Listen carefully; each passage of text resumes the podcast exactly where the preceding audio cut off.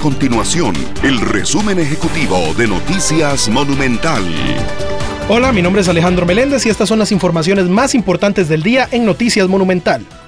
La ARECEP aprobó un ajuste en las tarifas de la revisión técnica vehicular. Ese ajuste variará en caso de que se mantenga un decreto del Ministerio de Obras Públicas y Transportes sobre el tratamiento de reinspecciones, que en principio perdería vigencia el próximo 26 de abril. En caso de que el decreto siga vigente, habría una rebaja de 1,97% en la tarifa, pero si pierde el efecto, más bien aumentarían los precios en un 6,11%.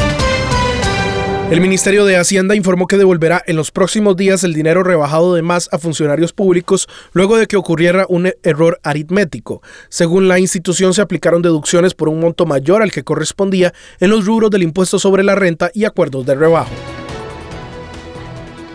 Estas y otras informaciones usted las puede encontrar en nuestro sitio web www.monumental.co.cr.